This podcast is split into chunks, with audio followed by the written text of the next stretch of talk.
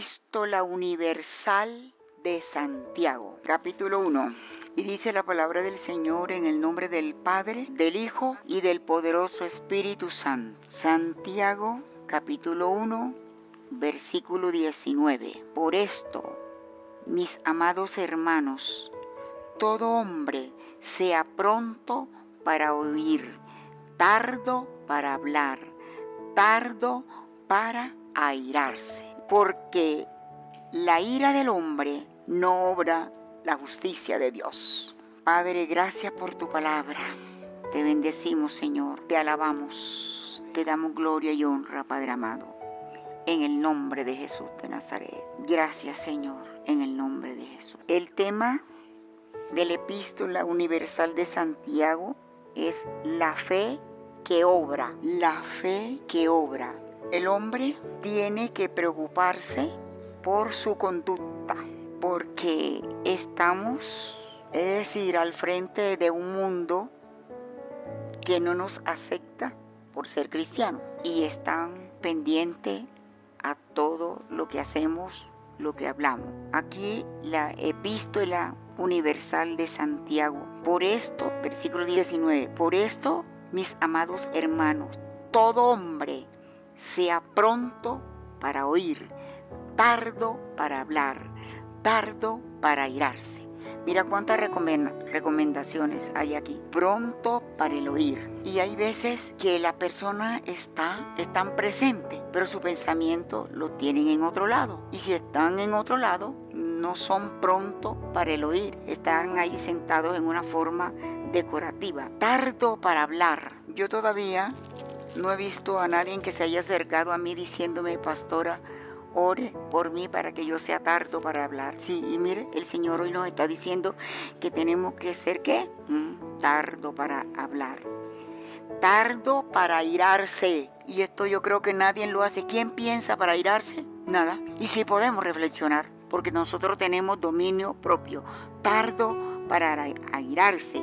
Y hay un motivo que aquí Santiago habla, porque la ira del hombre no obra la justicia de Dios. Ahora sí, tenemos una base para pensar por qué hay promesas que no son contestadas, porque se la pidió a Dios airado, airado. Entonces, la justicia de Dios no opera porque no hay paz, la persona no tiene paz, no tiene tranquilidad, no tiene reposo y pierde la comunión con Dios y lo que habla, esas palabras se las lleva el viento y no llegan al corazón de Dios, porque la ira del hombre no obra la justicia de Dios. Y esto no se tiene en cuenta.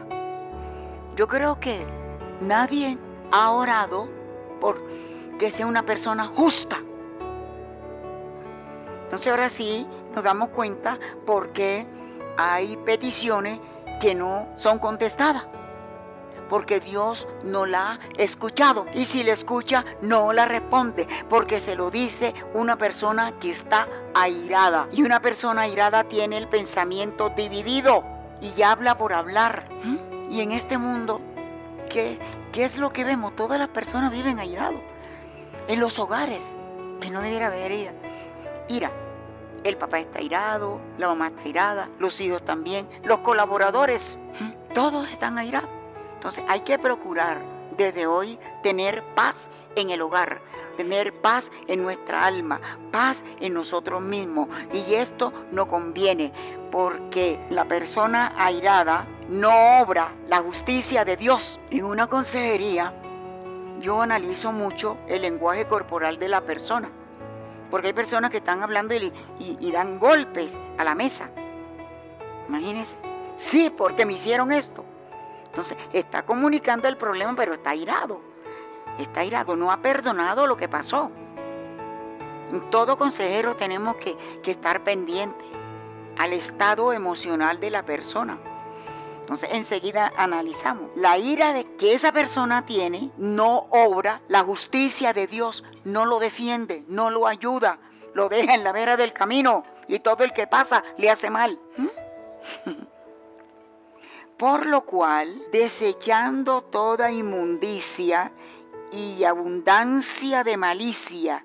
Recibid con mansedumbre la palabra implantada, la cual puede salvar vuestras almas. ¿Mm? Toda malicia. Y ahí estamos hablando muchas veces con las personas y las personas tienen malicia. Hablan todo con doble sentido.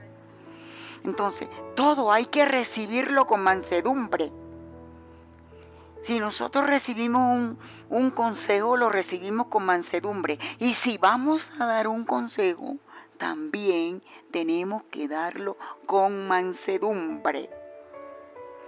La palabra implantada, la cual, puede salvar vuestra alma. Si yo le hablo a usted por cualquier cosa que tenga que decirle, yo le hago a usted una observación que está haciendo algo que debe cambiar. Y esta, esta observación que usted está recibiendo, usted tiene una ganancia.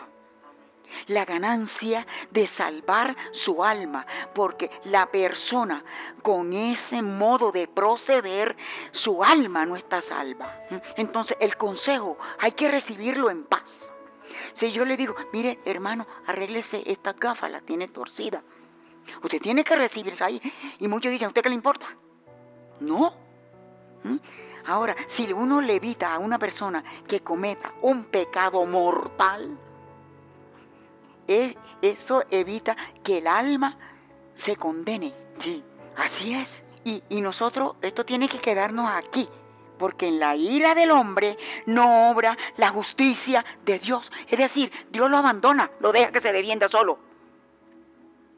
Hasta que no reflexione, no haga un ayuno, pida perdón y se ponga en paz con Dios primero por haber ofendido al hermano. Y hay personas que no hacen eso. Y por eso hay pecados acumulados.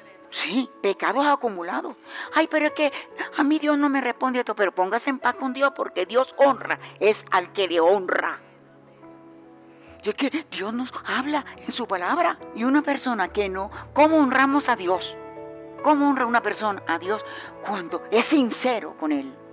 Cuando agradece a Dios por el sacrificio de su Hijo Jesucristo. En la ira del hombre muchas personas uno lo ve airado, pero enseguida uno se tiene que imaginar, en esta persona, si no cambia, no va a obrar la justicia de Dios. Dios no lo defiende, Dios no lo defiende, no obra la justicia de Dios. Entonces, si a esa persona le hacen y le hacen y le hacen, Dios lo mira, pero Él no le hace justicia. Y usted sabe lo que es que Dios nos haga justicia. Ahí se cumple la palabra. Está quietos. Y conocerás que yo soy yo. Por eso muchos cristianos de 10, 15, 20 años no han conocido a Dios. ¿Por qué? ¿Por qué? Porque están airados. Están airados. Ah, sí. Ese. Sí, están airados. Y por eso no conocen la justicia de Dios. Es que Dios no me escucha. ¿Cómo Porque hay personas que, que le oran a Dios y, empiezan a ser así, airados. No, nosotros tenemos que humillarnos delante de la presencia de Dios. Tenemos que llegar a nuestro Padre. Como hijos tenemos que respetar a nuestro Padre. Y muchas veces se lee y se lee la palabra como esta, pero ¿quién había analizado esto? Mire eso, porque la ira del hombre no obra la justicia de Dios. Usted, usted y yo cuando vayamos a orar, tenemos que estar en paz con Dios y con nosotros mismos para que la obra de Dios resplandezca en nuestras vidas. Por lo cual, versículo 21, por lo cual, desechando toda inmundicia y abundancia de malicia. ¿Ah? Estoy muy profundo, hermano tenemos que, sacar de la mente, del corazón, toda inmundicia y abundancia de malicia. Así es, malicia. Cuando una persona tiene malicia, que todo le parece malo, que le están haciendo malo, malo, o se le llama la atención y, ponen una cara terrible, e, esa cara se ve así, fuerte, dice. Entonces dice, recibid con mansedumbre la palabra implantada, la cual puede salvar vuestras almas, la cual puede salvar las almas. Ese puede quiere decir, tiene que cambiar. Deja esa cara. No hagas movimiento corporal. Ese movimiento corporal que hacen o hacen los brazos así. Deja ese movimiento. Es que para entrar al reino de los cielos es sin mancha y sin arruga. Esas son arrugas. Recibid con mansedumbre la palabra implantada. Hay personas que vienen al culto y el que está predicando no sabe la vida de, esa persona, pero Dios sí sabe. Y toca el punto y dice, ¿quién le iría con el cuento? Eso es para mí. Pero no dice, gracias Señor porque tú me estás hablando, ayúdame a cambiar. Esa palabra es directamente para mí. Señor, ayúdame. Y si se hace eso, mira lo que dice. Léale usted la frase, la cual. La cual puede salvar nuestras almas. La cual puede salvar nuestras almas. ¿Se da cuenta cómo nos está hablando Dios? ¿Cómo nos está hablando? Si una persona tiene una cara larga, tiene un resentimiento con otra y está irado, pero la ira las conoce ya, no la da a demostrar, no recibe la bendición de Dios, porque Dios sí nos conoce. Está irado. ¿Y cuántos vienen? Muchos vienen a, la iglesia, van a las iglesias airados y ese día de Santa Cena y la toman así. Entonces, en lugar de levantarse, no se pueden levantar porque tienen pecados acumulados. Porque la ira del hombre no obra la justicia de Dios, hermano.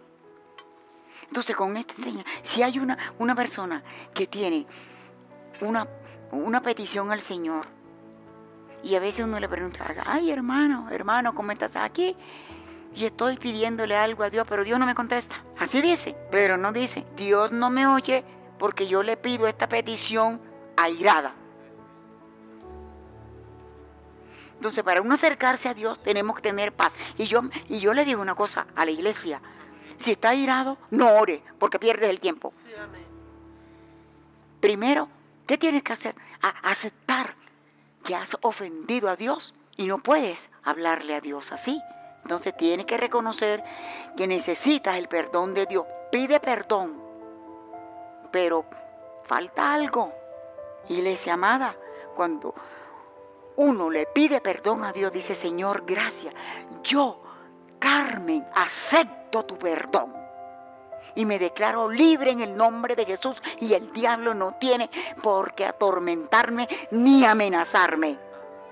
Y después que uno hace esa oración, entonces sí, pide la petición. De lo contrario, no la contesta. ¿Se da cuenta por qué muchas peticiones no son contestadas? ¿Por qué no son contestadas?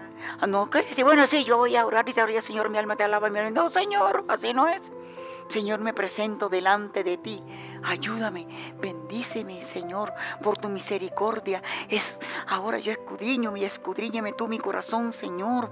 Cualquier palabra que yo haya dicho a la ligera que haya ofendido a alguien, perdóname, Señor. Si le ha hablado mal al esposo, perdóname. Si le no ha atendido a mis hijos, Señor, por rabia, perdóname si he venido, si he llegado a la iglesia irada porque me pisaron en el transmilenio, estoy irada, Señor. Yo perdono a esa persona que me pisó. Jesús Manchisinarú. Todos los pastores estamos preparando a un pueblo para que escuchen el sonido de las trompetas, para que nadie se quede. Imagínense. Porque dice, por esto, mis amados hermanos, todo hombre sea pronto para oír, tardo para hablar, tardo para irarse. ¿Se le olvidará a usted esto? Lo primero que fue tardo para qué? Ahí está en la Biblia. Tardo para oír, tardo para hablar. Y la tercera, tardo para irarse. Imagínese. Y se hace. Esto muchos no lo hacen, hay unos que lo hacen, pero otros no. Por esto, mis amados hermanos, todo hombre sea pronto para oír, tardo para hablar, tardo para irarse. ¿Quién piensa que tiene que airarse, pero no en el momento sino más tarde, o no airarse, decir las cosas sin airarse, porque la ira del hombre no obra la justicia de Dios. Por lo cual, desechando toda inmundicia y abundancia de malicia, recibid con mansedumbre la palabra implantada, la cual puede salvar vuestra alma. ¿Qué notamos ahí? Por lo cual puede salvar vuestra alma. Entonces, para que el alma de nosotros sea salva, tenemos que dejar muchas groserías. Sí, muchas groserías que se dicen y otras, el lenguaje corporal de señas y de todo eso. Abundancia de malicia. Y este mensaje usted tiene que recibirlo con mansedumbre, la palabra implantada, la cual puede salvar vuestra alma. Así que usted está sentada aquí hoy, sentado con un propósito, porque el consejo de Dios, y si usted lo recibe, puede salvar vuestra alma, puede. Amén. Recibirlo y, y, y, y puede salvar, porque hay unos que escuchan, tienen conocimiento, pero no lo ponen en práctica. Por eso puede salvar, puede salvar vuestras almas. Y la mayoría del pueblo de Dios va a la iglesia, le cumple al Señor con todo lo que Él dice, pero no ha cambiado su modo de actitud. Todavía tiene el mal genio, quiere, se congrega cuando quiere. Entonces hay personas que no puede salvar el alma. Usted esto nunca lo había escuchado. Y ahí está la palabra. Hay personas que no pueden salvar el alma. Entonces, ¿qué oración tenemos que hacer? Señor, ayúdame a salvar mi alma. Ayúdame, Señor, a que yo tenga un cambio. Ayúdame, Señor, por tu misericordia. Ayúdame a salvar mi alma, porque mi alma no me la puede salvar nadie. La alma, mi alma, yo soy la que tengo que salvar. Ayúdame a salvar el alma. Dios a nosotros nos da el conocimiento. Y en ese conocimiento aprendemos a distinguir el bien y el mal. Y el mal se distingue. ¿Y esto a dónde nos lleva? Salvar el alma. Las parejas, te voy a dar un ejemplo, las parejas están unidos, están unidos en una sola fe, en un solo Señor y en un solo espíritu. ¿Verdad? Pero la salvación del alma es individual. Es el hombre que salva su alma, es la esposa que salva su alma. Hay una ayuda. Yo ahora le estoy dando una ayuda para que salven sus almas. ¿Y cuál? Sí, ¿cuál es la ayuda? Es la ayuda del conocimiento, para obtener conocimiento y dejar lo que perturba la salvación de nuestra alma, dejarlo a un lado y cambiar, tener una nueva vida. Vida de paz, de tranquilidad, de reposo y de esperanza. La cual puede salvar vuestra alma y el alma del esposo no se la salva la esposa, no se la salva. O el alma de la esposa no se la salva el esposo. Esto es individual. Porque cada uno tiene que darle cuenta a Dios. Ni el papá le salva el alma a los hijos. Le da la manera, nos enseña cómo salvar nuestra alma. Pero la decisión de salvar el alma lo toma es cada persona, la cual puede salvar el alma vuestra alma. Pero sed hacedores de la palabra y no, y no tan solamente oidores. ¿Usted ha hecho alguna vez esta oración? Señor, ayúdame a ser hacedor de tu palabra. A Dios se acercan para pedirle y pedirle y pedirle. Y raros son los que se acercan primero para hacer una oración para agradar a Dios. Señor, mi alma te alaba, mi alma te bendice. Señor, como mi alma te alaba y mi alma te bendice, ayúdame a salvar a mi alma, porque el que no ha salvado a su alma no puede acercarse a Dios. Y si se acerca a Dios es para pedirle perdón, pero esa oración se la lleva el viento. Nosotros tenemos una Biblia y podemos ser hacedores de la palabra. Si el Señor te dice no maldigas, no maldigas. Si el Señor te dice cálmate, deja la ira, desecha el enojo, pues hay que dejar que ese enojo se vaya. ¿Ah? El que está irado, ¿a quién, ¿a quién están potenciando? al diablo. Pero sed hacedores de la palabra y no solamente oidores, engañados a vosotros mismos. Esta oración casi nadie la hace. Señor, ayúdame a no engañarme yo misma. Ustedes a mí no me engañan. Así, así es. Ni a usted lo engaña a otro. Porque el otro no lo va a engañar a usted, el otro no lo va a coger y le va a poner un cuchillo y decir, tienes que robarte esto, tienes que hacer esto. No, no, y no lo hago en el nombre de Jesús. No, se no nos engañemos a nosotros mismos. Yo no me engaño a mí misma. Y el que sabe hacer lo bueno y no lo hace, le es pecado. Ya pecó. Si hay que venir al culto, venimos al culto es a buscar a Dios. No, no a encontrarnos aquí con el compadre, con la comadre. No, hay que saludarlo y sí, pero usted tiene que venir con traer en su mente que usted va a tener un encuentro personal con Dios.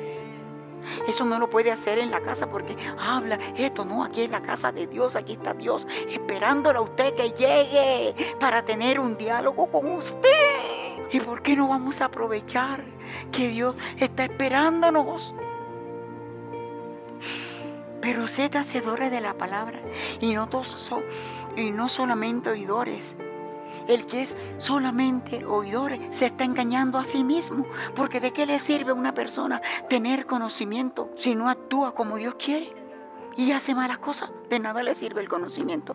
Al contrario, se le demanda más, porque el que sabe hacer lo bueno y no lo hace es pecado. Está pecando. Si una persona peca deliberadamente, Dios mío, eso es terrible, pecar deliberadamente. El que sabe hacer lo bueno y no lo hace, le es pecado.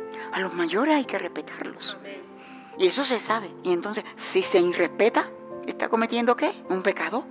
Los hijos, cuando le dicen mentira al papá y a la mamá que están pequeños, no te rías. No te rías corríelo y dice, vea, venga acá a la mamá y al papá, no se le puede decir mentira, diga la verdad. Dígame siempre la verdad, que yo no lo voy a castigar. Y a la niña la tienen que enseñar. Pero sed hacedores de la palabra y no solamente oidores, engañados a vosotros mismos. Solamente son hacedores de la palabra. pero sed hacedores de la palabra. Y muchos no son hacedores de la palabra. Creen que son hacedores de la palabra, pero no. En consejería uno tiene que tener mucho cuidado, porque a la persona le pasa esto, esto, esto, esto y esto. Y en ese diálogo, el Espíritu Santo le revela al consejero si esa persona es hacedor de la palabra. Y se le hacen preguntas. Se le puede decir, ya uno sabe, ay, ¿cómo te fue el domingo? Bueno, el, el mensaje del domingo, ¿verdad?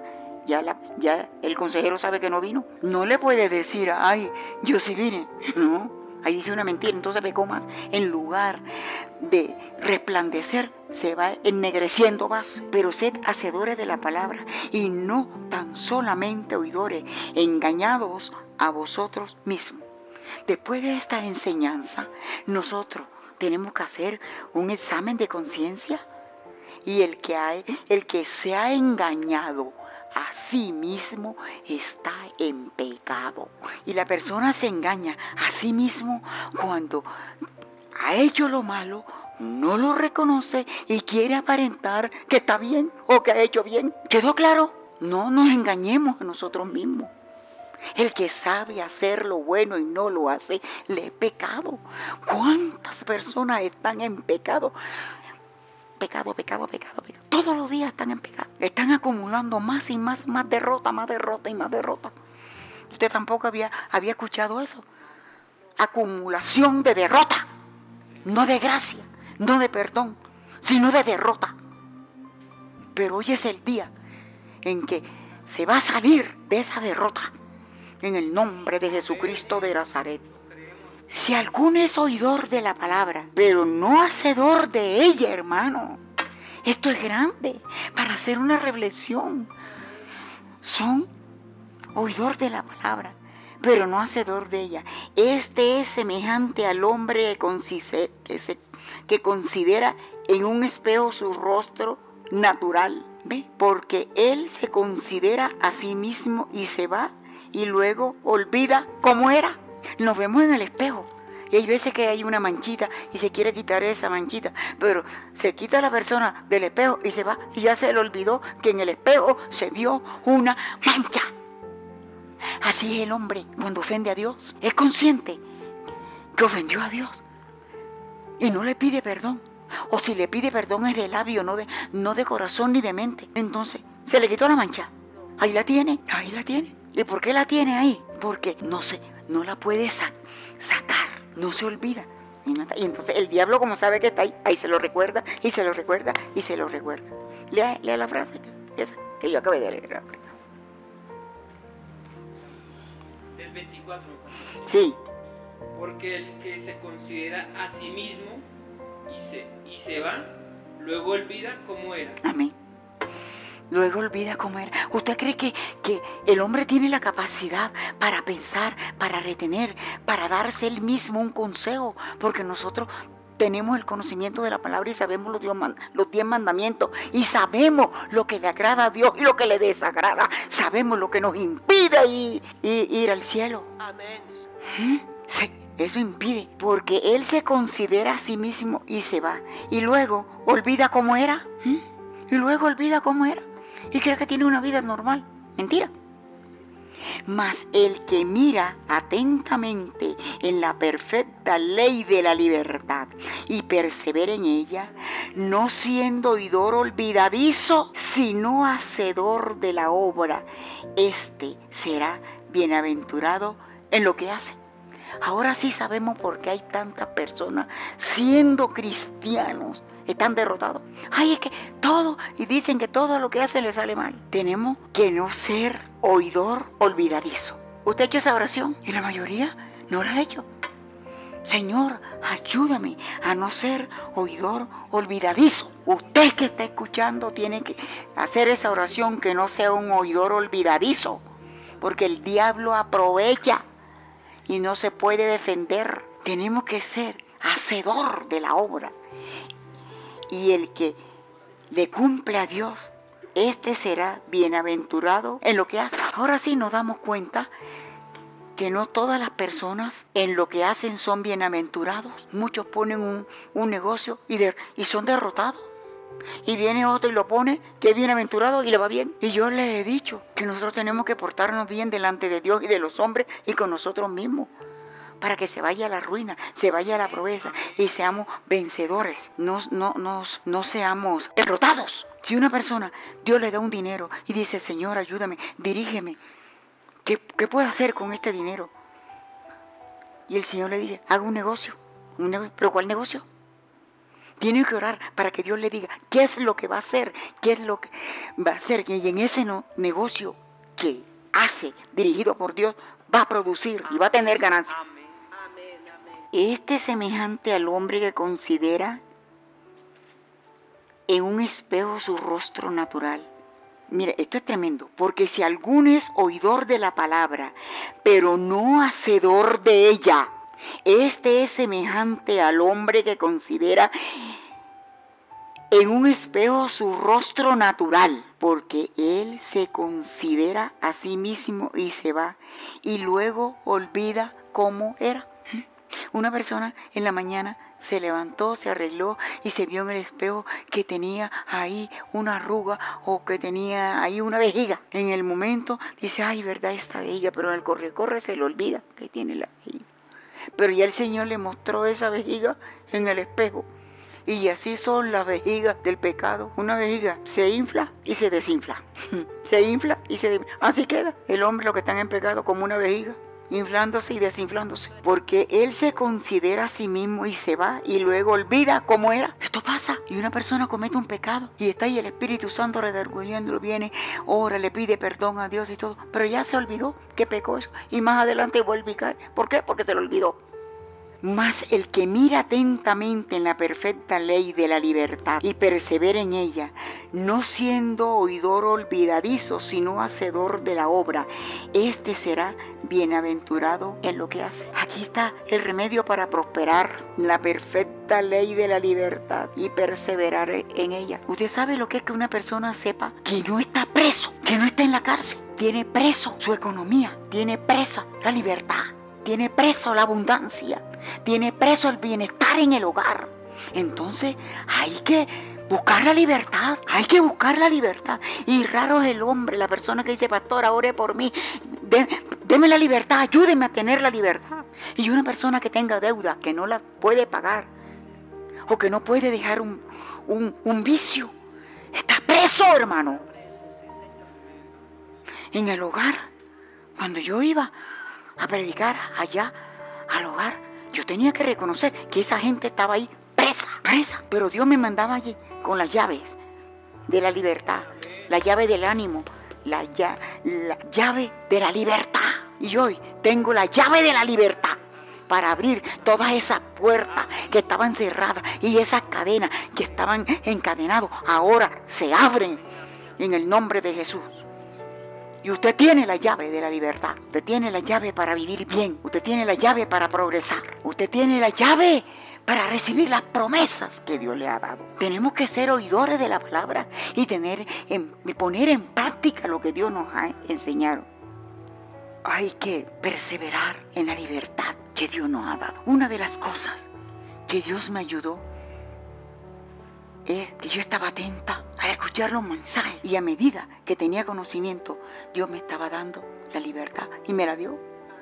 A usted también, en este momento, Dios le está dando la libertad. Y esa libertad que Dios le ha dado, usted tiene que perseverar en ella. No puede caer en el lazo del cazador. Y el hombre, el hombre cae en el lazo del cazador. Los jóvenes, las mujeres, todo el mundo cae en el lazo del, del cazador por que son oidores olvidadizos. Se olvidan del consejo de Dios. No son hacedores de la obra de Dios. Y nosotros tenemos que preocuparnos por ser bienaventurados, por ser felices, por tener paz, olvidarse del pasado, tener una nueva vida. Si en el pasado un sufrimiento por causa de eso no se le va a olvidar, se olvida cuando se le pide perdón a Dios, se reconoce y usted sabe la causa por el cual cayó en la derrota, entonces usted no va a volver otra vez a la derrota, volver a hacer lo mismo. No, si el Señor dice que nosotros somos más que vencedores, porque Él nos ayuda, Él pelea por nosotros, por eso que dice que somos más que vencedores y Él gana todas las, todas las batallas y tiene que estar en nuestros frontales que nosotros somos más que vencedores. El Señor Jesucristo nos ayuda, el Padre pelea por nosotros, tenemos ángeles que pelean por nosotros. Mire hermano, nosotros tenemos la ley de la libertad y perseverar en ella. No vamos a caer nuevamente en el lazo del cazador, siendo esclavos. Dejamos de ser esclavos, pero para eso necesitamos no ser olvidadizos y cumplirle los mandamientos al Señor. Usted no puede ser olvidadizo, no se puede olvidar en el pozo donde caímos y ahí estábamos. ¿Y cuando salimos de ese pozo? Cuando aceptamos a Cristo en el corazón. Él nos sacó, nos sacó de ese pozo y nos dio vestiduras nuevas. Y es por esto que dice el Señor, la cosa vieja pasaron. de la ira, de la venganza, de el desánimo, de la muerte espiritual. Hay que dejar la pereza, hay que dejar el desánimo. Eso son cosas viejas y todas serán hechas nuevas.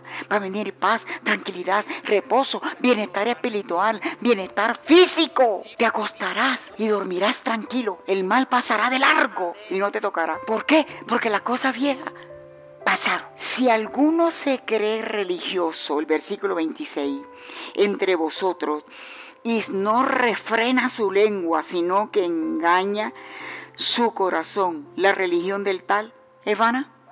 Mire, mire esto. ¿Qué declaración esta? Si alguno se cree religioso entre vosotros, porque muchos, ¿y cómo está? No, yo estoy muy bien, muy bien, pero no ha refrenado la lengua y no refrena su lengua. Sí, y, y sabe cuando la persona no refrena su lengua, ¿a quién engaña? Su corazón. Aquí dice. sí. No refrena y no refrena su lengua, sino que engaña su corazón. La religión del tal es vana. ¿Cuántos no estarán así? No ha refrenado la lengua. Pronto para el oír y tardo para el hablar. Si es que el Señor nos ha dado el remedio para ser más que vencedores. Tenemos que ser pronto para el oír y tardo para el, el hablar. Engaña su corazón. ¿Alguna vez se ha hecho esa oración? Por engañar al corazón. ¿Y cuántas veces se ha engañado el corazón? Dice, Señor, yo lo perdono, lo perdono. Le dice de, de labio, pero con, el, con la mente está pensando vengarse. No engañemos el corazón. ¿Por qué? Porque del corazón es que emana la vida del hombre. Y si el corazón está engañado, el hombre todo lo que hace es malo. En la mañana hay que decirle, Señor, que yo no engañe mi corazón limpio mi corazón lo bendigo, lo purifico y lo santifico. Y si no, y si no se ora el corazón, si el corazón engaña, la, la, la religión del tal es vana, es falsa. Si una persona se aira y bota lo que tiene en el corazón, es vano. Esa religión, tanto que tenemos que aprender. Vamos a ver ahora la religión pura, visitar a los huérfanos, a la viuda en sus tribulaciones y guardarse sin mancha del mundo. ¿Ah? ¿Cómo lo ves? Visitar a los huérfanos, a las viudas, en sus tribulaciones. No es que van a hacerle visita en la hora del almuerzo. Es en las tribulaciones. Visitar a las viudas, a los huérfanos y guardarse sin mancha del mundo. ¿Se ha hecho esa oración? Estamos en el mundo, pero no dejarnos manchar del mundo. El mundo pasa y su deseo pero la voluntad de Dios permanece para siempre. Y yo todavía no puedo decir que nadie se ha acercado a mí y me diga, pastora, yo quiero que usted me ayude a orar, óreme, para que se me quite la mancha del mundo. Mira todo lo que hemos aprendido en esta mañana. Hmm. Y guardarse sin mancha del mundo. El mundo quiere ensuciarnos, porque eso es lo que ofrece el mundo. Guardarse sin mancha del mundo. El mundo atrae. Guardarse sin mancha del mundo. Y la mayoría de los cristianos no hacen ahora esa oración. Que el mundo no les haga daño, que no lo afecte, que no miremos las cosas del mundo, que no recibamos lo que el mundo nos ofrece. Cuando una persona quiere salirse del mundo, tiene que orarle a Dios y tener esa fe puesta en el Señor Jesucristo. Hay hermanos hermanas que se convierten y le dice y se despiden del mundo. Yo me convertí y me despedí del mundo. Le dije, mundo, salgo de ti. No permito que me sigas engañando ni haciendo daño. Y me y decir, me convierto para unos precarnavales. ¿Se puede imaginar usted eso? La lucha empezó, pero ahí estaba Dios dándome la fortaleza y dar, dándome las armas para defenderme de lo que me ofrecía el mundo. El mundo pasa y sus deseos, pero el que hace la voluntad de Dios permanece para siempre. Permanece para siempre. ¿Cuántos? Yo todavía no he escuchado que, que me han dicho, pastora, ore por mí. Yo quiero alejarme del mundo. Yo quiero permanecer para siempre. Usted lo ha hecho. Entonces, ¿qué estamos haciendo con la palabra? Yo quiero permanecer para siempre. Y el que quiera permanecer para siempre tiene que alejarse del mundo y no tomar lo que el mundo ofrece. Hay que orar para que el pueblo de Dios y usted se mantenga fiel y que resista la tentación. Sí, la Biblia dice, bienaventurado el varón que soporta la tentación. ¿Cuántas veces se ha resistido la tentación. Muchas. Y hay unos que pueden claudicar, pero no más. Y la tentación es una prueba, porque mira lo que dice el versículo 12. Bienaventurado el varón que soporta la tentación, porque cuando haya resistido la prueba, recibirá la corona de vida que Dios ha prometido a los que le aman. Entonces, ¿quiénes son los que aman a Dios, los que resisten la tentación, los que no caen en el lazo del cazador. Mire, ¿sabe dónde gana ventaja Satanás? ¿Dónde gana ventaja? En el temperamento de la persona. No tienen ese temperamento para resistir al diablo y caen en el lazo del cazador. ¿Cuál es eso? Los que están airados. Y una persona que esté airada para orar y tener un encuentro personal con Dios, tiene que pedirle perdón a Dios por haberse airado. En el versículo 1.12 dice, bienaventurado el varón que soporta la tentación, porque cuando haya resistido la prueba, recibirá la corona de vida que Dios ha prometido a los que le aman. ¿Usted sabe esto? Mire esta palabra. Muy profunda cuando haya resistido la prueba. Y para resistir una prueba no es que se va a apartar, no, porque la prueba viene con hechos y primeramente con el pensamiento. Cuando haya resistido la prueba, Ay, no, ¿para que te vas a congregar hoy domingo? Mira que está serenando, llueve y te vas a mojar.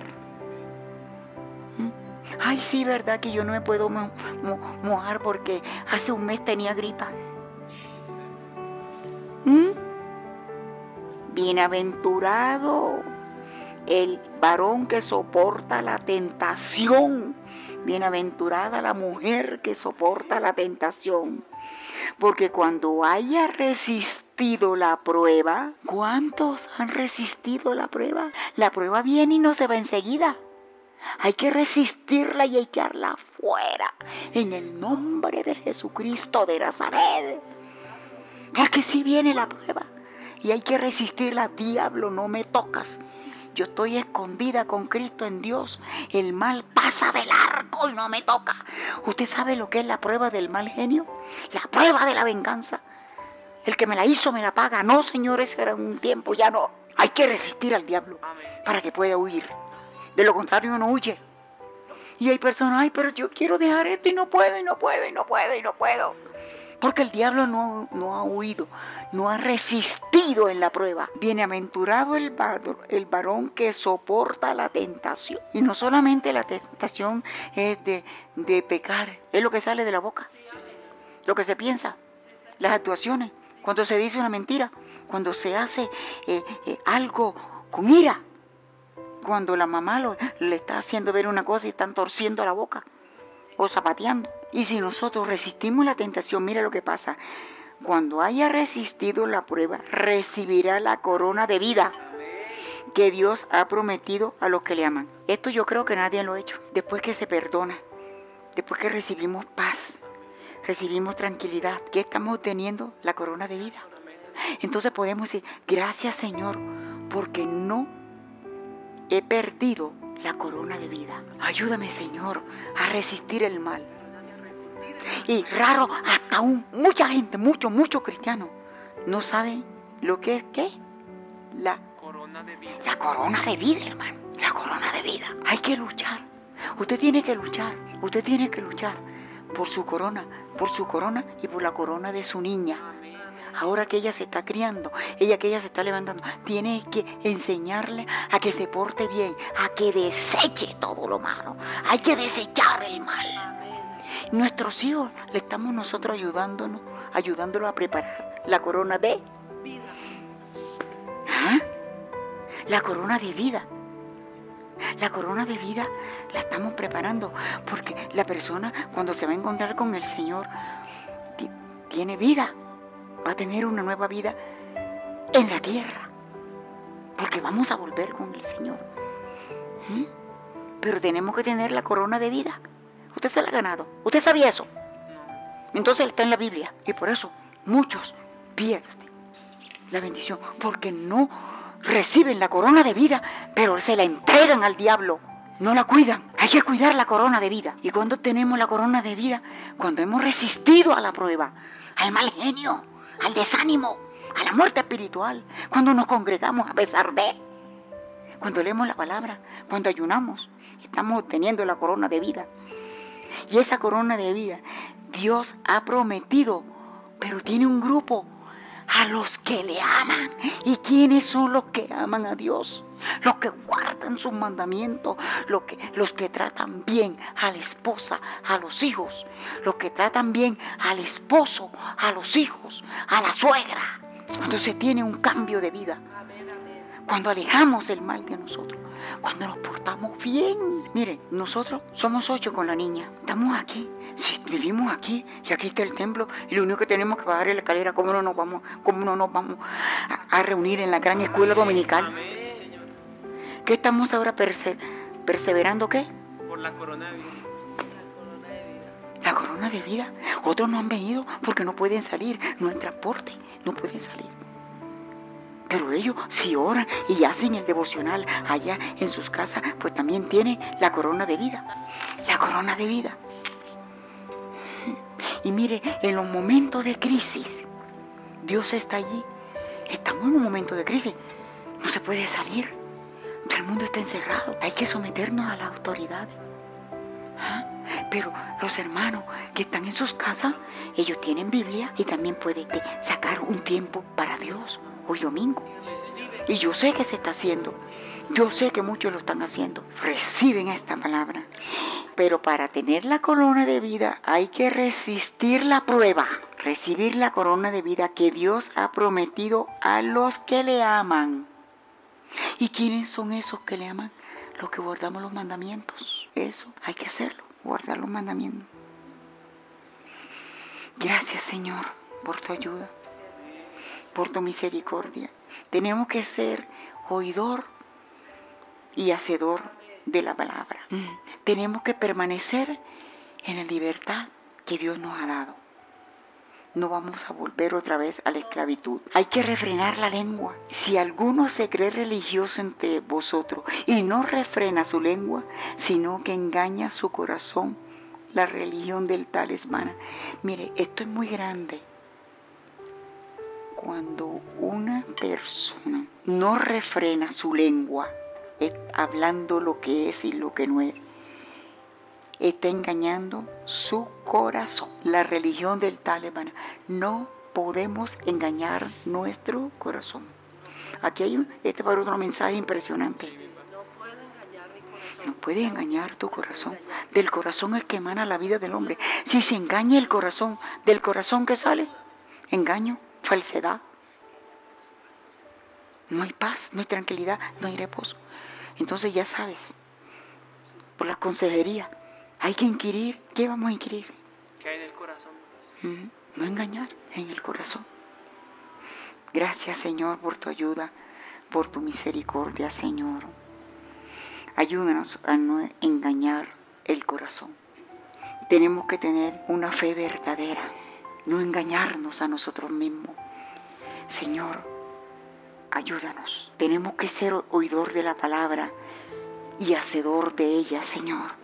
No solamente vamos a tener una información, necesitamos una transformación para poder ser bienaventurado. Ayúdanos, Señor, a frenar la lengua, no hablar a la ligera, Señor. Danos paz, tranquilidad y reposo. Y si podemos, porque todo lo podemos en Cristo que nos fortalece. Señor, ayúdanos a no engañarnos a nosotros mismos. Ayúdanos a tener paz en el alma. Ayúdanos, Señor, a estar tranquilos. Ayúdanos a alejarnos del mal. Gracias, Señor, en el nombre poderoso de Jesús. Gracias, Señor. El pueblo recibe paz, reposo y esperanza de tener una vida mejor.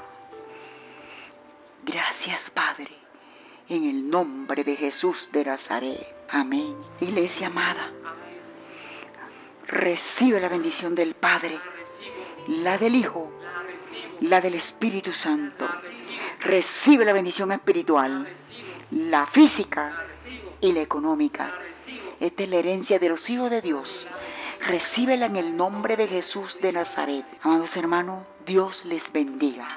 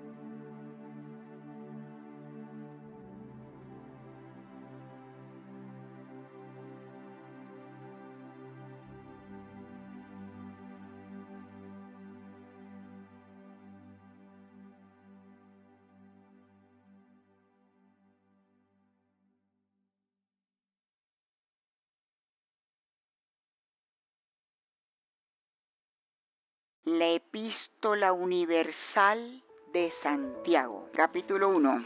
Y dice la palabra del Señor en el nombre del Padre, del Hijo y del poderoso Espíritu Santo. Santiago, capítulo 1, versículo 19. Por esto, mis amados hermanos, todo hombre sea pronto para oír, tardo para hablar, tardo para airarse porque la ira del hombre no obra la justicia de Dios. Padre, gracias por tu palabra.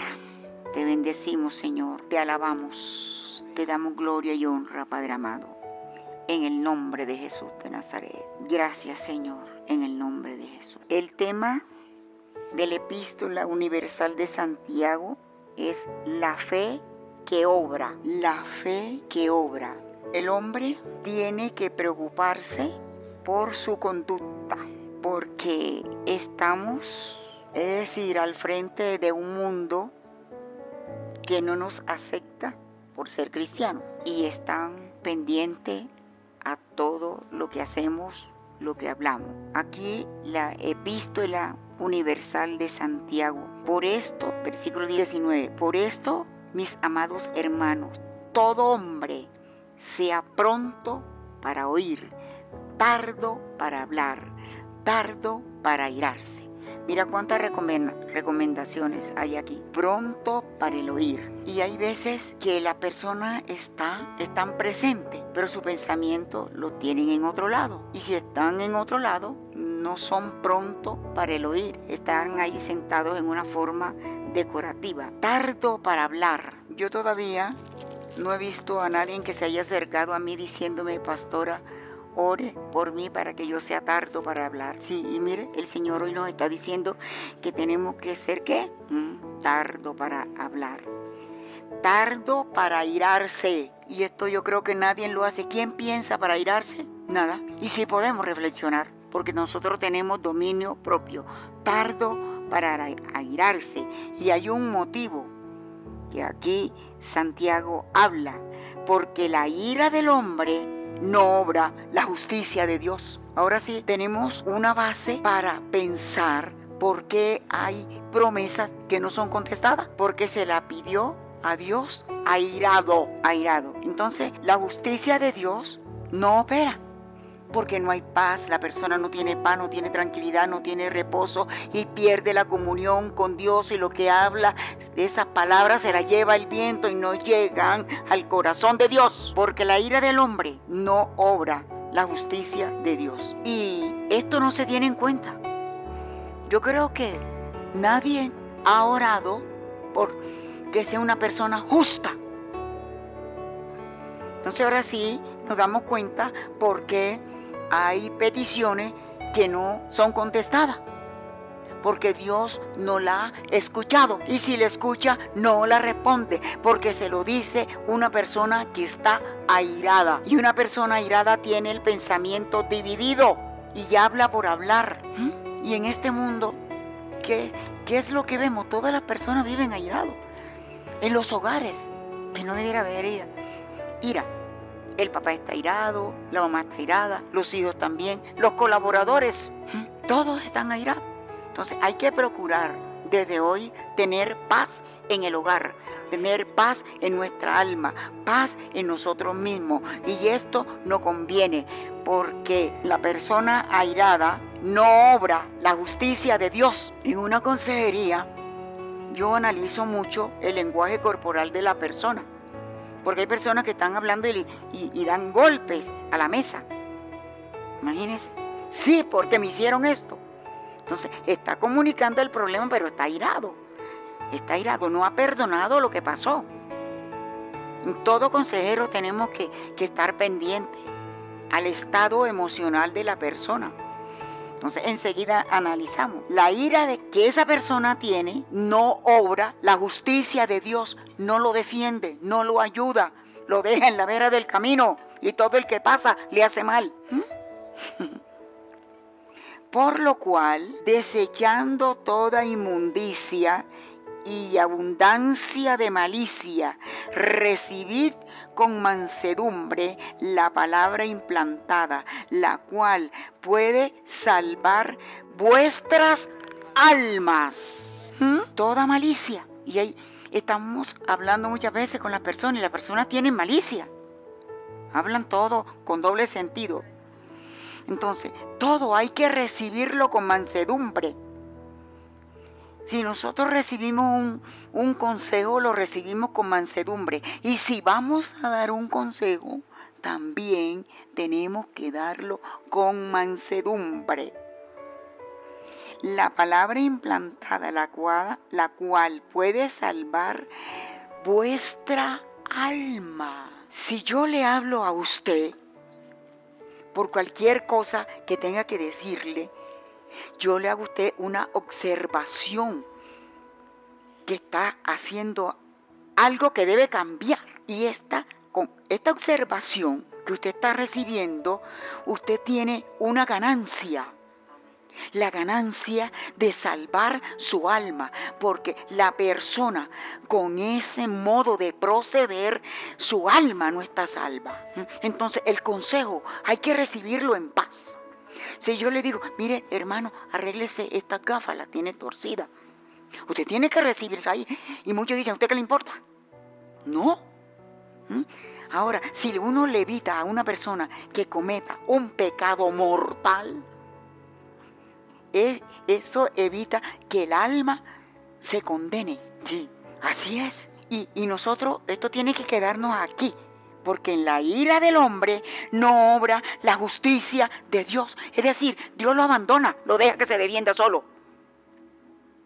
Hasta que no reflexione, no haga un ayuno, pida perdón y se ponga en paz con Dios primero por haber ofendido al hermano. Y hay personas que no hacen eso. Y por eso hay pecados acumulados. Sí, pecados acumulados. Ay, pero es que a mí Dios no me responde esto, pero póngase en paz con Dios porque Dios honra, es al que le honra. Y es que Dios nos habla en su palabra. Y una persona que no, ¿cómo honramos a Dios?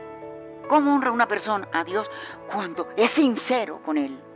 Cuando agradece a Dios por el sacrificio de su Hijo Jesucristo. En la ira del hombre muchas personas uno lo ve airado, pero enseguida uno se tiene que imaginar, en esta persona, si no cambia, no va a obrar la justicia de Dios. Dios no lo defiende, Dios no lo defiende, no obra la justicia de Dios. Entonces, si a esa persona le hacen y le hacen y le hacen, Dios lo mira, pero Él no le hace justicia. Y usted sabe lo que es que Dios nos haga justicia. Ahí se cumple la palabra. Está quietos. Y conocerás que yo soy Dios. Por eso muchos cristianos de 10, 15, 20 años no han conocido a Dios. ¿Por qué? ¿Por qué? Porque están airados. Están airados. Así. Ah, Ese. Sí, están airados. Y por eso no conocen la justicia de Dios. Es que Dios no me escucha. ¿Cómo Porque hay personas que, que le oran a Dios y, empiezan a ser así, airados. No, nosotros tenemos que humillarnos delante de la presencia de Dios. Tenemos que llegar a nuestro Padre. Como hijos tenemos que respetar a nuestro Padre. Y muchas veces se lee y se lee la palabra como esta, pero ¿quién había analizado esto? ¿Mm? Mire eso, porque la ira del hombre no obra la justicia de Dios. Usted, usted y yo cuando vayamos a orar, tenemos que estar en paz con Dios y con nosotros mismos para que la obra de Dios resplandezca en nuestras vidas. Por lo cual, versículo 21, por lo cual, desechando toda inmundicia y abundancia de malicia. ¿Ah? Esto es muy profundo, hermano tenemos que, sacar de la mente, del corazón, toda inmundicia y abundancia de malicia. Así es, malicia. Cuando una persona tiene malicia, que todo le parece malo, que le están haciendo malo, malo, o se le llama la atención y, y ponen una cara terrible, e, esa cara se ve así, fuerte, dice. Entonces dice, recibid con mansedumbre la palabra implantada, la cual puede salvar vuestras almas, la cual puede salvar las almas.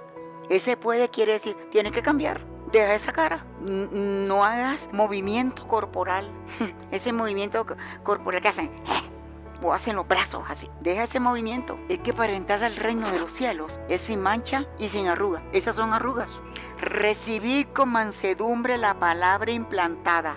Hay personas que vienen al culto y el que está predicando no sabe la vida de, esa persona, pero Dios sí sabe. Y toca el punto y dice, ¿quién le iría con el cuento? Eso es para mí. Pero dice, gracias Señor porque tú me estás hablando, ayúdame a cambiar. Esa palabra es directamente para mí. Señor, ayúdame. Y si se hace eso, mira lo que dice. Léale usted la frase, la cual. La cual puede salvar nuestras almas. La cual puede salvar nuestras almas. ¿Se da cuenta cómo nos está hablando Dios? ¿Cómo nos está hablando? Si una persona tiene una cara larga, tiene un resentimiento con otra y está irado, pero la ira las conoce ya, no la da a demostrar, no recibe la bendición de Dios, porque Dios sí nos conoce. Está irado. ¿Y cuántos vienen? Muchos vienen a, la iglesia, van a las iglesias airados y ese día de Santa Cena y la toman así. Entonces, en lugar de levantarse, no se pueden levantar porque tienen pecados acumulados. Porque la ira del hombre no obra la justicia de Dios, hermano. Entonces, con esta señal, si hay una, una persona que tiene una, una petición al Señor, y a veces uno le pregunta, ay hermano, hermano, ¿cómo estás aquí? Y estoy pidiéndole algo a Dios, pero Dios no me contesta. Así dice, pero no dice, Dios no me oye porque yo le pido esta petición airada. Entonces, para uno acercarse a Dios tenemos que tener paz. Y yo, y yo le digo una cosa a la iglesia. Si está airado, no ore, porque pierdes el tiempo. Primero, ¿qué tienes que hacer? aceptar que has ofendido a Dios y no puedes hablarle a Dios así. Entonces tienes que reconocer que necesitas el perdón de Dios. Pide perdón, pero falta algo. Iglesia amada, cuando uno le pide perdón a Dios, dice, Señor, gracias. Yo, Carmen, acepto tu perdón. Y me declaro libre en el nombre de Jesús y el diablo no tiene por qué atormentarme ni amenazarme. Y después que uno hace esa oración, entonces sí, pide la petición. De lo contrario, no la contesta. ¿Se da cuenta por qué muchas peticiones no son contestadas? ¿Por qué no son contestadas? Ah, no, que sí, bueno, sí, yo voy a orar y te orar, Señor, mi alma te alaba. Mi alma. No, Señor, así no es. Señor, me presento delante de ti. Ayúdame, bendíceme, Señor, por tu misericordia. Es ahora yo escudriño y escudriñame tú mi corazón, Señor. Cualquier palabra que yo haya dicho era ligera, que haya ofendido a alguien, perdóname, Señor. Si le ha hablado mal al esposo, perdóname. Si le no ha atendido a mis hijos, Señor, por rabia, perdóname si he venido, si he llegado a la iglesia irada porque me pisaron en el transmilenio, estoy irada, Señor. Yo perdono a esa persona que me pisó. Jesús Manchisenaru. Todos los pastores estamos preparando a un pueblo para que escuchen el sonido de las trompetas, para que nadie se quede. Imagínense. Porque dice, por esto, mis amados hermanos, todo hombre sea pronto para oír, tardo para hablar, tardo para irarse. ¿Se le olvidará a usted esto? Lo primero que es tardo para qué? Ahí está en la Biblia. Tardo para oír, tardo para hablar. Y la tercera, tardo para irarse. Imagínense. Y se hace. Esto muchos no lo hacen, hay unos que lo hacen, pero otros no. Por esto, mis amados hermanos, todo hombre sea pronto para oír, tardo para hablar, tardo para airarse.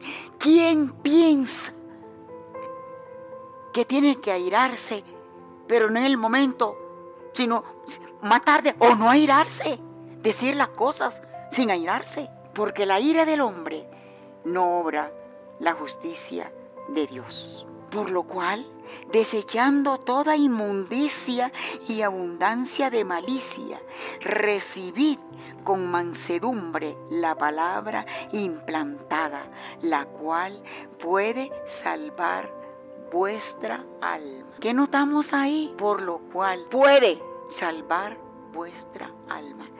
Entonces, para que el alma de nosotros sea salva, tenemos que dejar muchas groserías. Sí, muchas groserías que se dicen y otras, el lenguaje corporal de señas y de todo eso.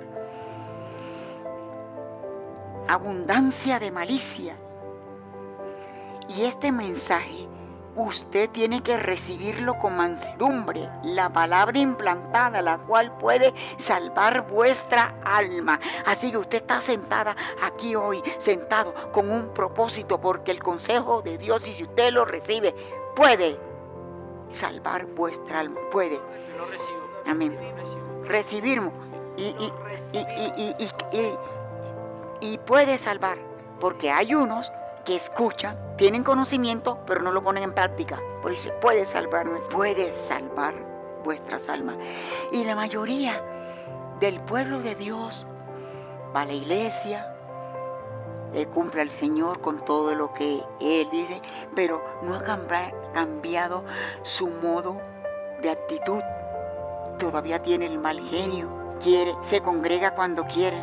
Entonces, hay personas que no puede salvar el alma. Usted esto nunca lo había escuchado y ahí está en la palabra. Hay personas que no pueden salvar el alma. Entonces, ¿qué oración tenemos que hacer? Señor, ayúdame a salvar mi alma. Ayúdame, Señor, a que yo tenga un cambio. Ayúdame, Señor, por tu misericordia. Ayúdame a salvar mi alma, porque mi alma no me la puede salvar nadie. La alma, mi alma, yo soy la que tengo que salvar. Ayúdame a salvar el alma. Dios a nosotros nos da el conocimiento. Y en ese conocimiento aprendemos a distinguir el bien y el mal. Y el mal se distingue. ¿Y esto a dónde nos lleva? Salvar el alma. Las parejas, te voy a dar un ejemplo, las parejas están unidos, están unidos en una sola fe, en un solo Señor y en un solo espíritu. ¿Verdad? Pero la salvación del alma es individual. Es el hombre que salva su alma, es la esposa que salva su alma. Hay una ayuda. Yo ahora le estoy dando una ayuda para que salven sus almas. ¿Y cuál? Sí, ¿cuál es la ayuda? Es la ayuda del conocimiento, para obtener conocimiento y dejar lo que perturba la salvación de nuestra alma, dejarlo a un lado y cambiar, tener una nueva vida. Vida de paz, de tranquilidad, de reposo y de esperanza. La cual puede salvar vuestra alma y el alma del esposo no se la salva, la esposa no se la salva. O el alma de la esposa no se la salva el esposo. Esto es individual. Porque cada uno tiene que darle cuenta a Dios. Ni el papá le salva el alma a los hijos. Le da la manera, nos enseña cómo salvar nuestra alma. Pero la decisión de salvar el alma lo toma es cada persona, la cual puede salvar el alma vuestra alma. Pero sed hacedores de la palabra y no, y no tan solamente oidores. ¿Usted ha hecho alguna vez esta oración? Señor, ayúdame a ser hacedor de tu palabra. A Dios se acercan para pedirle y pedirle y pedirle.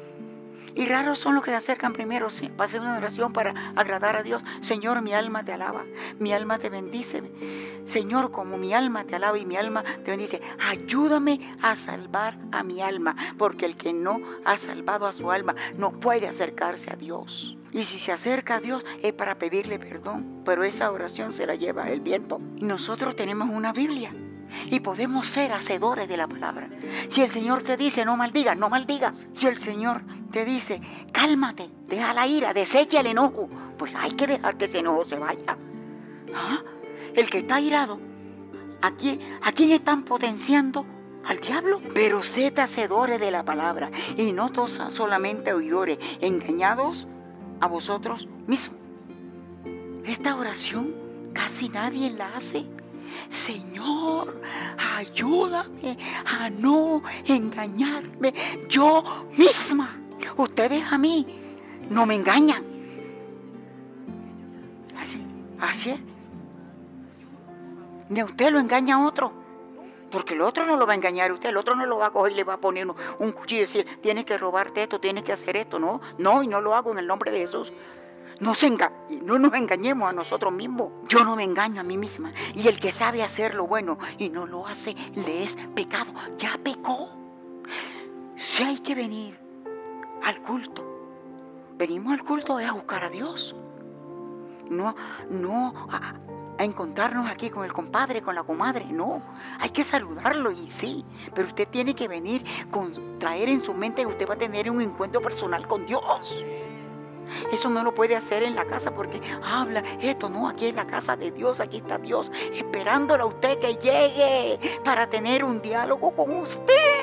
¿Y por qué no vamos a aprovechar que Dios está esperándonos? pero sed hacedores de la palabra y no, y no solamente oidores. El que es solamente oidores se está engañando a sí mismo, porque ¿de qué le sirve a una persona tener conocimiento si no actúa como Dios quiere? Y hace malas cosas, de nada le sirve el conocimiento.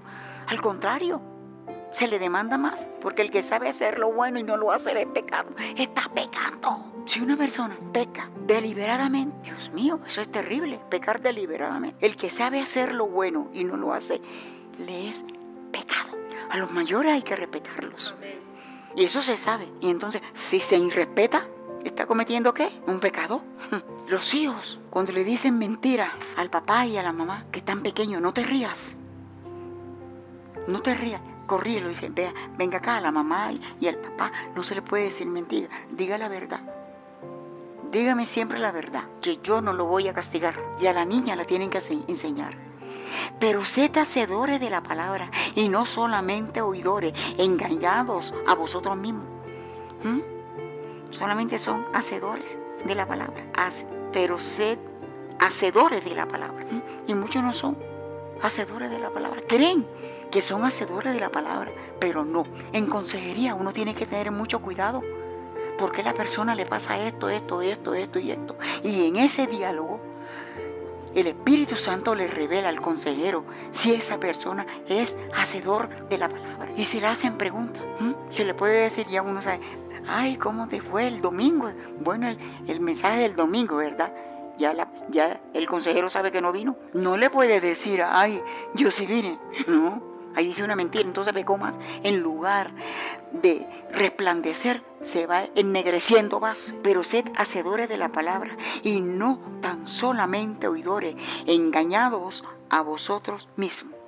Después de esta enseñanza, nosotros tenemos que hacer un examen de conciencia y el que, hay, el que se ha engañado a sí mismo está en pecado.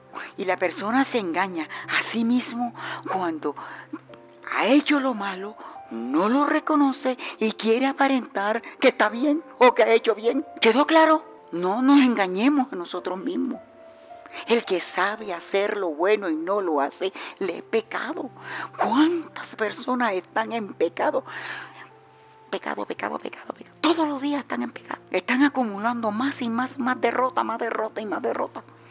Usted tampoco había, había escuchado eso. Acumulación de derrota. No de gracia, no de perdón, sino de derrota. Pero hoy es el día en que se va a salir de esa derrota. En el nombre de Jesucristo de Nazaret. Si alguno es oidor de la palabra, pero no hacedor de ella, hermano, esto es grande para hacer una reflexión. Son oidor de la palabra, pero no hacedor de ella. Este es semejante al hombre que, que considera en un espejo su rostro natural, ¿ve? Porque él se considera a sí mismo y se va y luego olvida cómo era. Nos vemos en el espejo. Y hay veces que hay una manchita y se quiere quitar esa manchita, pero se quita la persona del espejo y se va y ya se le olvidó que en el espejo se vio una mancha. Así es el hombre cuando ofende a Dios. Es consciente que ofendió a Dios y no le pide perdón. O si le pide perdón es de labio, no de, no de corazón ni de mente. Entonces, se le quitó la mancha. Ahí la tiene, ahí la tiene. ¿Y por qué la tiene ahí? Porque no se, no la puede sacar, no se olvida. Y, entonces el diablo, como sabe que está ahí, ahí se lo recuerda, y se lo recuerda, y se lo recuerda. Lea, lea la frase, esa que yo acabé de leer. Del 24. Sí. Porque el que se considera a sí mismo y se, y se va, luego olvida cómo era. Amén. Luego olvida cómo era. ¿Usted cree que, que el hombre tiene la capacidad para pensar, para retener, para darse él mismo un consejo? Porque nosotros tenemos el conocimiento de la palabra y sabemos los, los diez mandamientos y sabemos lo que le agrada a Dios y lo que le desagrada. Sabemos lo que nos impide ir, ir, al cielo. Amén. ¿Mm? Sí, eso impide, porque Él se considera a sí mismo y se va. Y luego olvida cómo era. ¿Mm? Y luego olvida cómo era. Y cree que tiene una vida normal. Mentira. Mas el que mira atentamente en la perfecta ley de la libertad y persevera en ella, no siendo oidor olvidadizo, sino hacedor de la obra, éste será bienaventurado en lo que hace.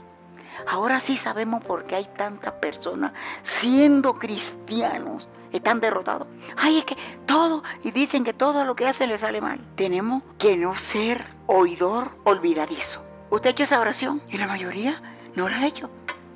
Señor, ayúdame a no ser oidor olvidadizo. Usted que está escuchando tiene que hacer esa oración que no sea un oidor olvidadizo. Porque el diablo aprovecha y no se puede defender. Tenemos que ser hacedor de la obra y el que le cumple a Dios, este será bienaventurado en lo que hace. Ahora sí nos damos cuenta que no todas las personas en lo que hacen son bienaventurados. Muchos ponen un, negocio y, y son derrotados. Y viene otro y lo pone, que es bienaventurado y le va bien. Y yo le he dicho que nosotros tenemos que portarnos bien delante de Dios y de los hombres y con nosotros mismos para que se vaya a la ruina, se vaya a la pobreza y seamos vencedores, no, no, no seamos derrotados. Si una persona, Dios le da un dinero y dice, Señor, ayúdame, dirígeme, ¿qué, qué puedo hacer con este dinero? Y el Señor le dice, haga un negocio. un negocio. ¿Pero cuál negocio? Tiene que orar para que Dios le diga qué es lo que va a hacer, qué es lo que va a hacer. Y en ese negocio que hace, dirigido por Dios, va a producir y va a tener ganancia. Este es semejante al hombre que considera en un espejo su rostro natural.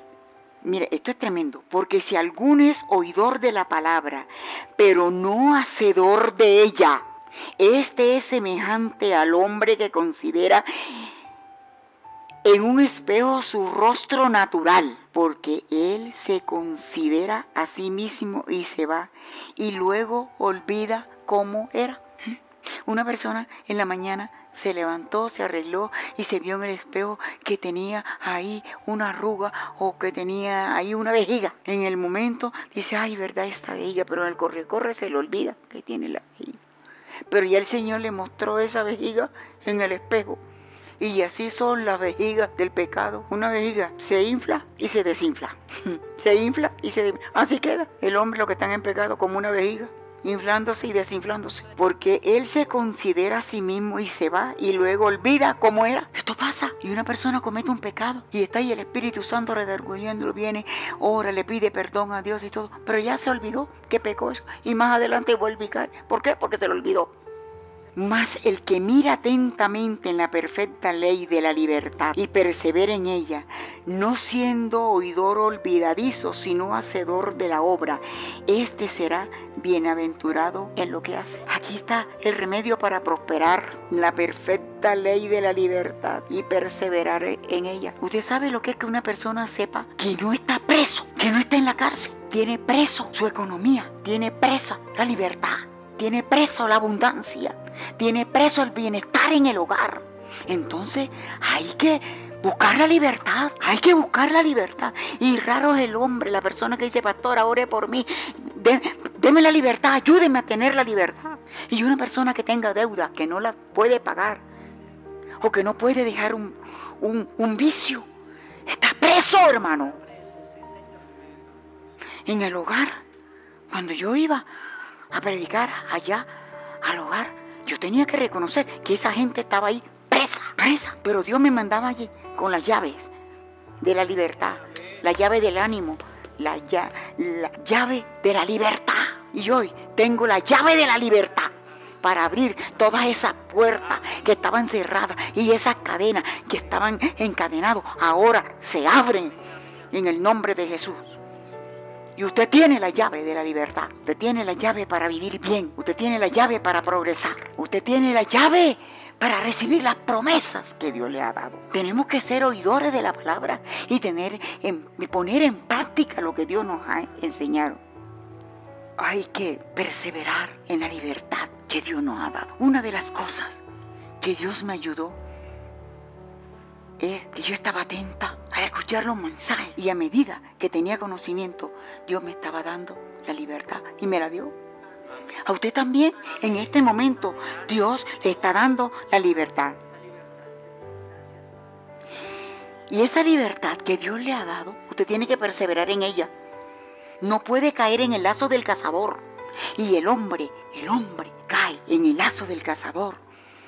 Los jóvenes, las mujeres, todo el mundo cae en el lazo del, del cazador porque son oidores olvidadizos. Se olvidan del consejo de Dios. No son hacedores de la obra de Dios. Y nosotros tenemos que preocuparnos por ser bienaventurados, por ser felices, por tener paz, olvidarse del pasado, tener una nueva vida. Si en el pasado un sufrimiento por causa de eso no se le va a olvidar, se olvida cuando se le pide perdón a Dios, se reconoce y usted sabe la causa por el cual cayó en la derrota, entonces usted no va a volver otra vez a la derrota volver a hacer lo mismo. No, si el Señor dice que nosotros somos más que vencedores, porque Él nos ayuda, Él pelea por nosotros, por eso que dice que somos más que vencedores y Él gana todas las, todas las batallas y tiene que estar en nuestro frontal y que nosotros somos más que vencedores. El Señor Jesucristo nos ayuda, el Padre pelea por nosotros, tenemos ángeles que pelean por nosotros. Mire hermano, nosotros tenemos la ley de la libertad y perseverar en ella. No vamos a caer nuevamente en el lazo del cazador, siendo esclavos. Dejamos de ser esclavos, pero para eso necesitamos no ser olvidadizos y cumplirle los mandamientos al Señor. Usted no puede ser olvidadizo, no se puede olvidar en el pozo donde caímos y ahí estábamos. ¿Y cuando salimos de ese pozo? Cuando aceptamos a Cristo en el corazón.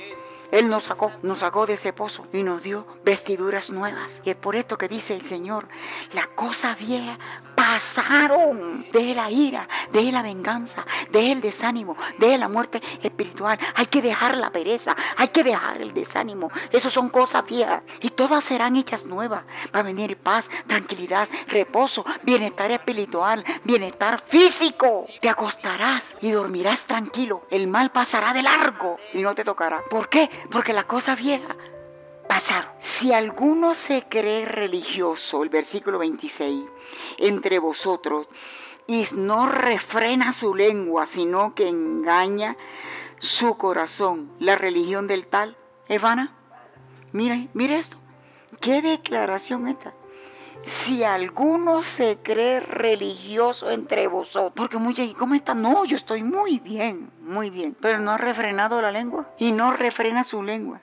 Sí, y, y sabe cuando la persona no refrena su lengua, ¿a quién engaña? Su corazón. Aquí dice. sí. No refrena y no refrena su lengua, sino que engaña su corazón. La religión del tal es vana. ¿Cuántos no estarán así? No ha refrenado la lengua. Pronto para el oír y tardo para el hablar. Si es que el Señor nos ha dado el remedio para ser más que vencedores.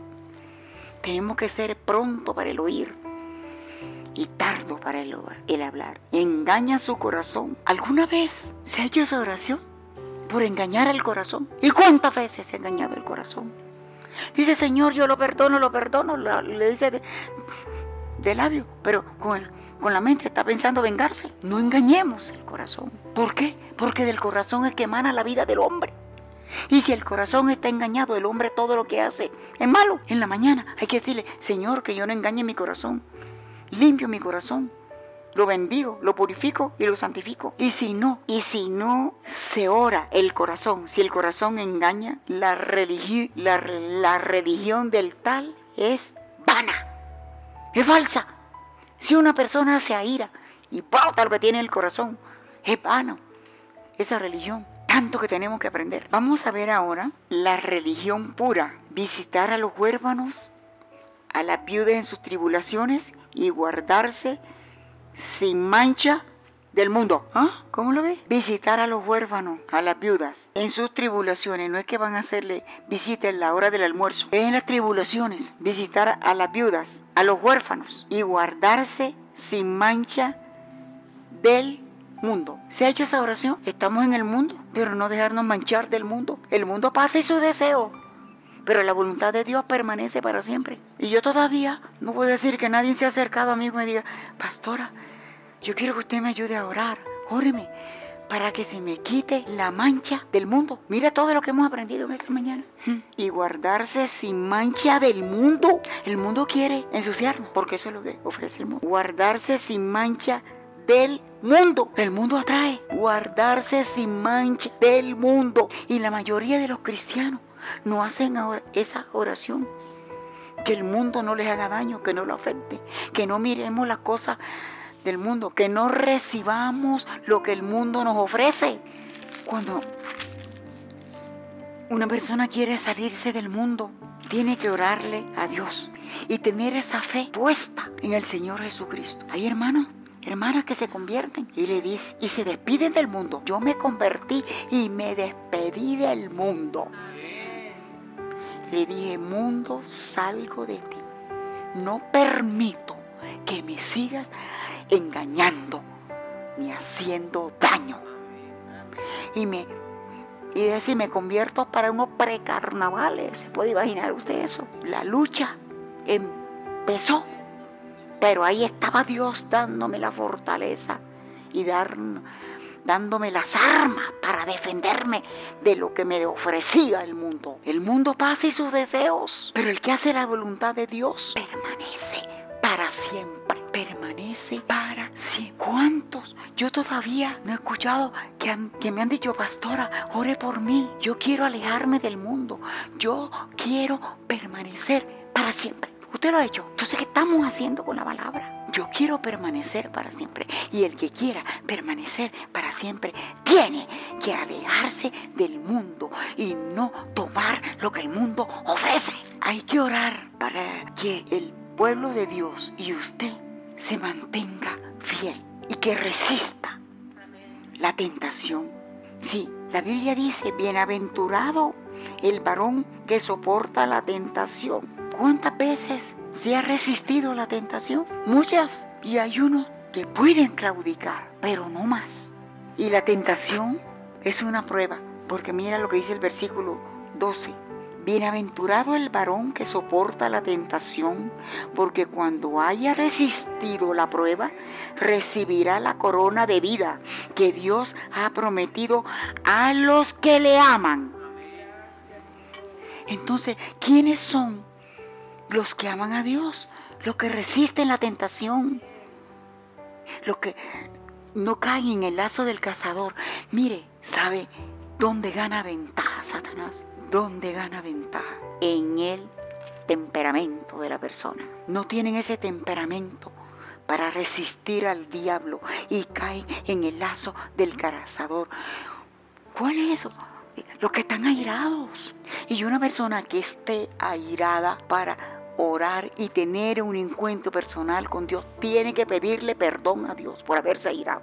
En el versículo 1.12 dice, bienaventurado el varón que soporta la tentación, porque cuando haya resistido la prueba, recibirá la corona de vida que Dios ha prometido a los que le aman. ¿Usted sabe esto? Mire esta palabra. Muy profunda cuando haya resistido la prueba. Y para resistir una prueba no es que se va a apartar, no, porque la prueba viene con hechos y primeramente con el pensamiento. Cuando haya resistido la prueba, Ay, no, ¿para que te vas a congregar hoy domingo? Mira que está serenando, llueve y te vas a mojar. Ay, sí, verdad que yo no me puedo mojar porque hace un mes tenía gripa. ¿Mm? Bienaventurado el varón que soporta la tentación. Bienaventurada la mujer que soporta la tentación. Porque cuando haya resistido la prueba, ¿cuántos han resistido la prueba? La prueba viene y no se va enseguida. Hay que resistirla y echarla fuera en el nombre de Jesucristo de Nazaret. Porque si viene la prueba y hay que resistirla, diablo, no me tocas.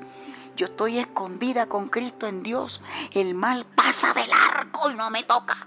¿Usted sabe lo que es la prueba del mal genio? La prueba de la venganza.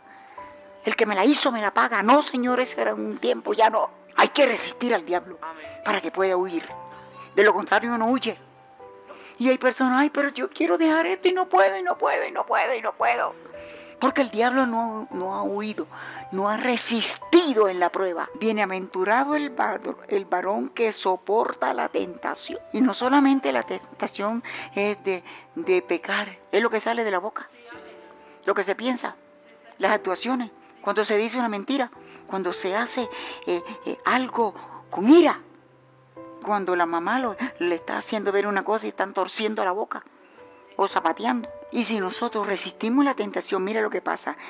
Cuando haya resistido la prueba, recibirá la corona de vida que Dios ha prometido a los que le aman. Esto yo creo que nadie lo ha hecho. Después que se perdona, después que recibimos paz, recibimos tranquilidad, ¿qué estamos obteniendo? La corona de vida.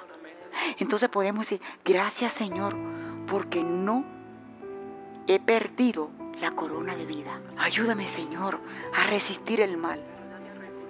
Y raro, hasta aún mucha gente, muchos, muchos cristianos, no saben lo que es qué.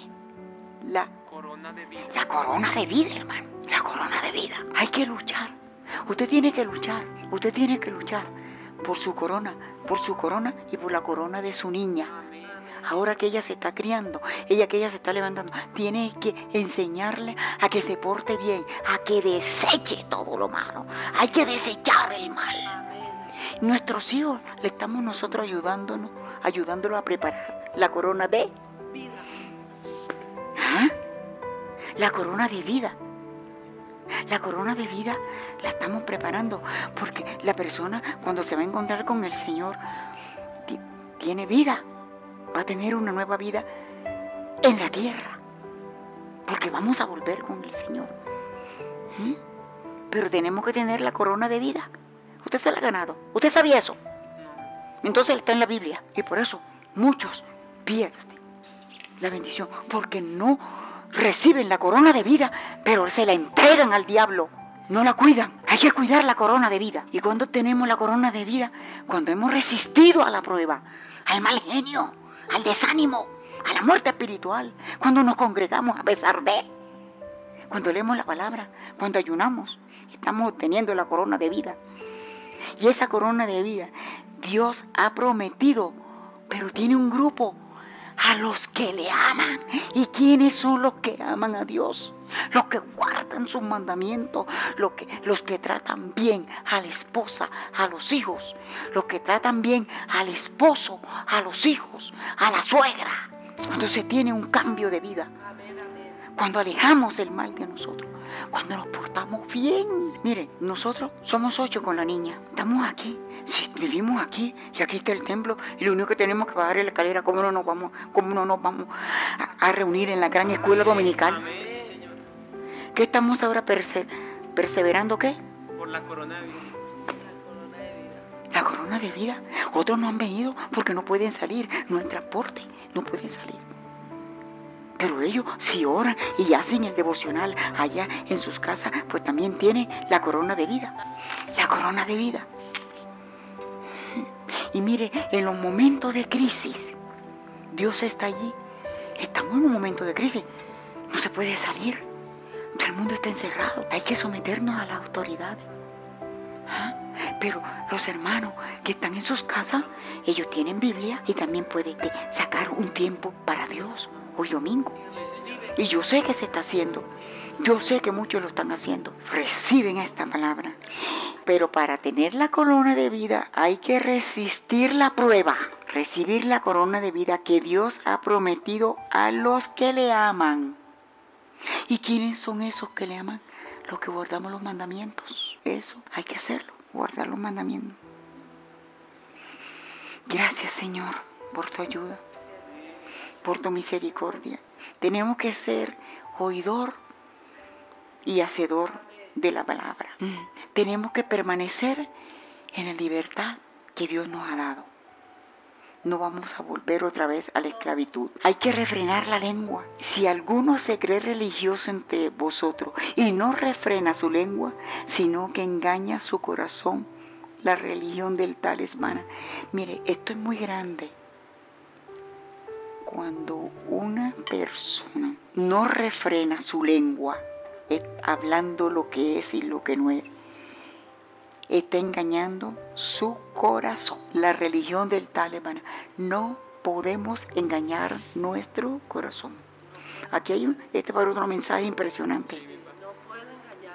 No puede engañar tu corazón.